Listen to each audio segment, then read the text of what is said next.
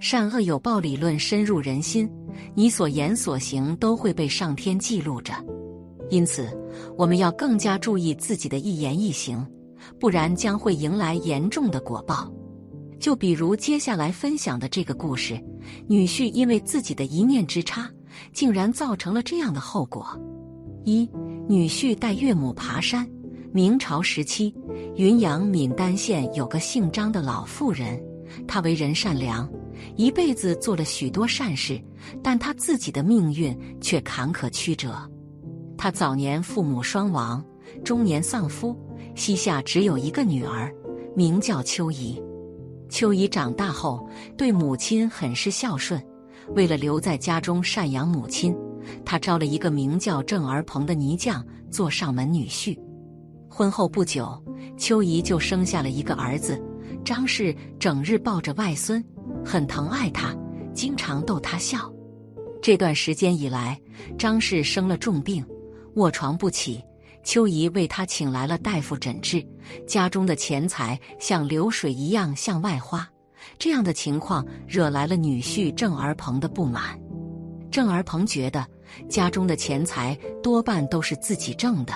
这些钱是留给自己的孩子的，况且岳母的年龄也已经大了，生老病死人之常情，没必要在她身上花费太多钱财。秋怡为了这件事，整日在家中和丈夫争吵。尽管她尽力压低了声音，瞒着母亲，但张氏还是很快就察觉到了家中的异样。这天晚上，秋怡和郑儿鹏又在家中吵了起来。秋怡还摔了凳子，张氏躺在床上，他看了看坐在床边乖巧守着自己的外孙，心中不由得感到一阵凄凉和不舍。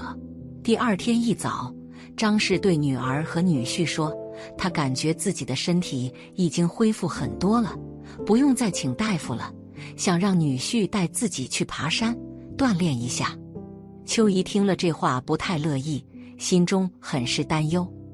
但郑儿鹏一听不用请大夫，立刻高兴了起来，想也不想的应下了岳母的话。郑儿鹏带着岳母上了山，两人顺着崎岖的山路向山顶走。张氏没走出多远，就面如金纸，气喘吁吁，额头上还冒出了豆大的汗珠。郑儿鹏目不斜视，只当作没看到岳母的难受。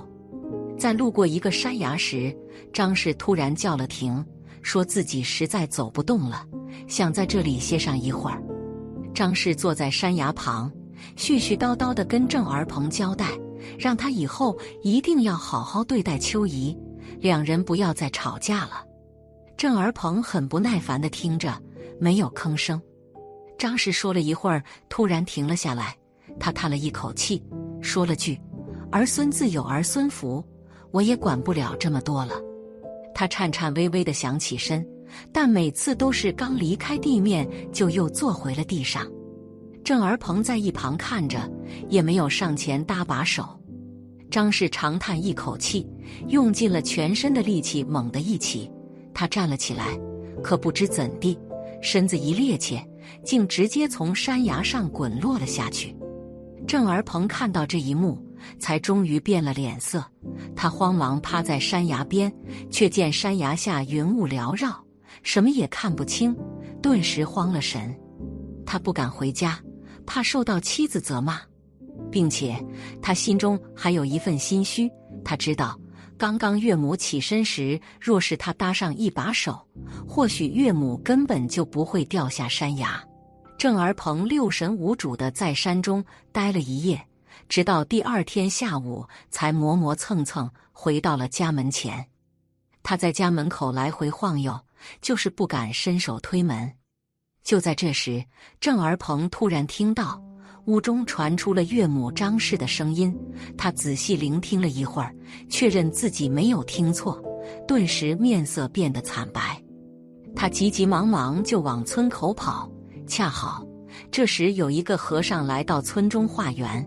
赵儿鹏一看到他，双眼直放光，拉着他就往家里走去，言说家中有一只恶鬼。郑儿鹏带着和尚回了家。秋怡见到和尚，很是不解，她皱眉看向丈夫，问他这是在做什么？昨晚为什么没有回家？郑儿鹏对妻子的话充耳不闻，双眼紧紧盯着红光满面的张氏。和尚上下打量了张氏一番，而后对秋姨和郑儿鹏说道：“他已不是人。”秋姨闻言大吃一惊，而郑儿鹏则叫嚣着让和尚赶快收了张氏。和尚并未理会郑儿鹏的话，他双手合十，向张氏施了一礼，说：“小僧今日失礼，日后定会前去参拜。”而后他径直离开了。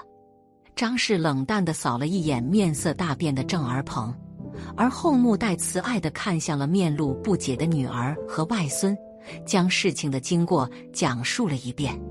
原来那日张氏上山。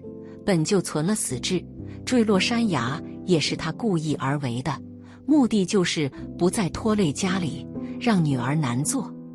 但他没想到的是，在他坠落山崖后，被一朵云彩接住了。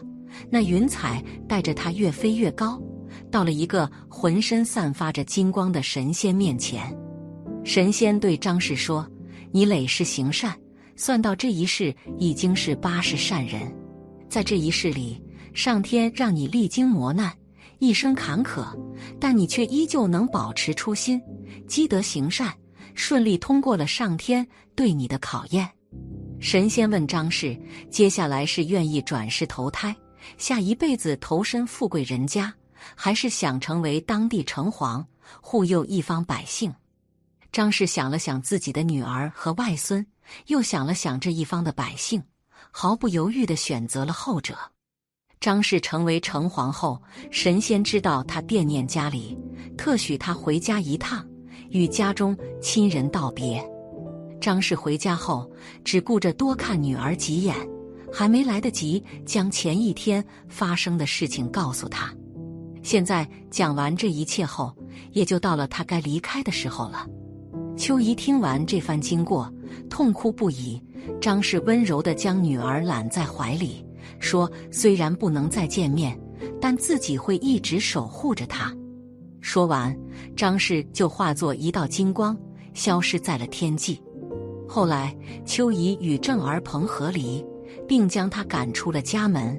附近的人家也都知道了郑儿鹏的事情，都不愿意再将女儿嫁给他。秋姨和离后，又嫁给了一个木匠，他一辈子无病无灾。